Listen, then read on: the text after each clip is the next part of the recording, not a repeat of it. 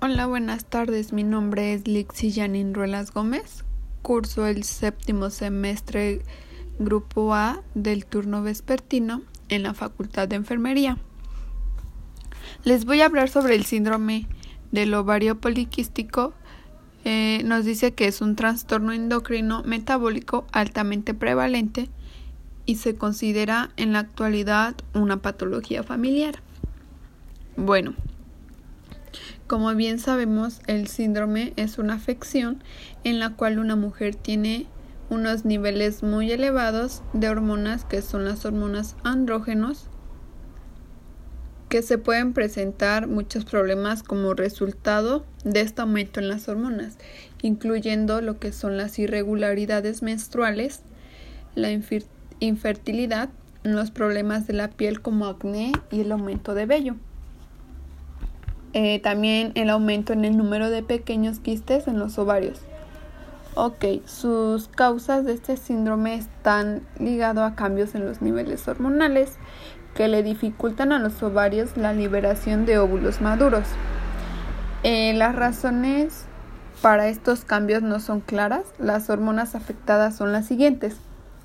Los estrógenos y la progesterona las hormonas femeninas que le ayudan a los ovarios de una mujer a liberar óvulos. Eh, los andrógenos, que es una hormona masculina que se encuentra en pequeñas cantidades en las mujeres. Normalmente se liberan uno o más óvulos durante el ciclo menstrual de una mujer. Esto se conoce como ovulación. En la mayoría de los casos, eh, la liberación de los óvulos ocurre aproximadamente semanas después de la iniciación del ciclo menstrual, dos semanas después. Eh, con el síndrome, los óvulos maduros no se liberan. En lugar de esto, permanecen en los ovarios circundados por una pequeña cantidad de líquido. Puede haber muchos de ellos, sin embargo no todas las mujeres que padecen esta afección tendrían ovarios con, estas, con este aspecto. Eh, las mujeres con este síndrome tienen ciclos de ovulación que no se presentan cada mes, lo que puede contribuir a la infertilidad. Eh, los otros síntomas de este trastorno se deben a los niveles de las hormonas masculinas. Eh, la mayoría de las veces de este síndrome se diagnostica en mujeres en sus 20 o 30 años, sin embargo, también puede afectar a las niñas adolescentes. Los síntomas a menudo se empiezan cuando se inician los periodos de una niña. Eh, las mujeres con este, con este, trastorno con frecuencia tienen, tienen lo que son su mamá y hermana con síntomas similares. Eh, los síntomas de este síndrome de ovario poliquístico incluyen cambios en el ciclo menstrual, tales como la ausencia del periodo menstrual después de haber tenido uno o más periodos menstruales durante la pubertad, periodos menstruales irregulares que pueden ser intermitentes y pueden ser desde muy ligeros hasta muy abundantes. Otros síntomas también que abarcan son el vello corporal extra que crece en el pecho, en el abdomen y la cara, al igual que alrededor de los pezones. A esto se le llama hirsutismo. Eh, también se presentan lo que es el acné en cara, tórax y espalda. También lo que son los cambios en la piel, tales como marcas y pliegues cutáneos gruesos o oscuros alrededor, de las axilas, la ingle, la ingle, el cuello y las mamas.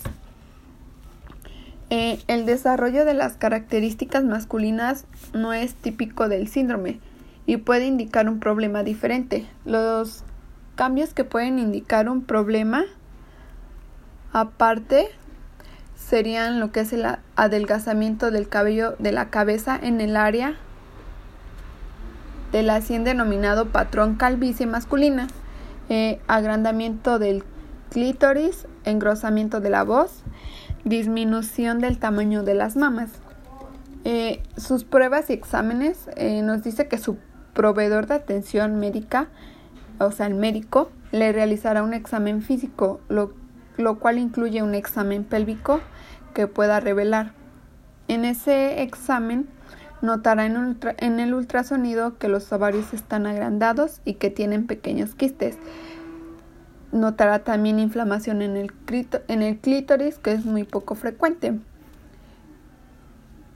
Eh, también nos dice que las afecciones más comunes en las mujeres con este síndrome son la resistencia a la insulina y diabetes, hipertensión arterial, colesterol alto, aumento de peso y obesidad.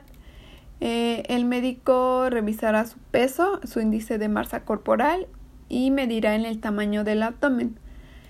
Se pueden hacer exámenes de sangre para verificar los niveles de hormonas, también el nivel de estrógenos, el nivel de la hormona folículo estimulante, luteinizante, las hormonas masculinas como la testosterona, eh, también las, la pueden checar lo que es la glucosa en ayunas, los niveles de lípidos, prueba de embarazo, niveles de prolactina, pruebas de la función tiroidea. Y como por último tenemos lo que es el tratamiento que nos dice que el aumento de peso y la obesidad es común en las personas con este síndrome. Bajar incluso un poco de peso puede ayudar a tratar a tratar lo que son los cambios hormonales, los problemas de la salud como la diabetes, la presión arterial, arterial alta o el colesterol alto. El médico puede recetar píldoras anticonceptivas para hacer que los periodos menstruales sean más regulares. Tales como las píldoras también pueden ayudar a reducir el crecimiento anormal del vello y el acné si los, si los tomamos por unos meses. Los métodos anticonceptivos hormonales de acción prolongada como el diumirena pueden ayudar a regularizar los periodos y el crecimiento anormal del tejido uterino. Eh, un medicamento para la diabetes llamado glucopag, que es la metformina, también se puede recetar para para hacer que los periodos sean regulares, prevenir la diabetes tipo 2, ayudar a bajar de peso. Otros medicamentos que se pueden recetar para ayudar a que los periodos sean regulares y ayudar a quedar embarazadas son los ah, análogos de la hormona liberada de hormona luteinizante. El otro es el citrato de clomifeno o letrozole, que puede hacer que sus ovarios liberen óvulos y mejoren la posibilidad de quedar embarazada.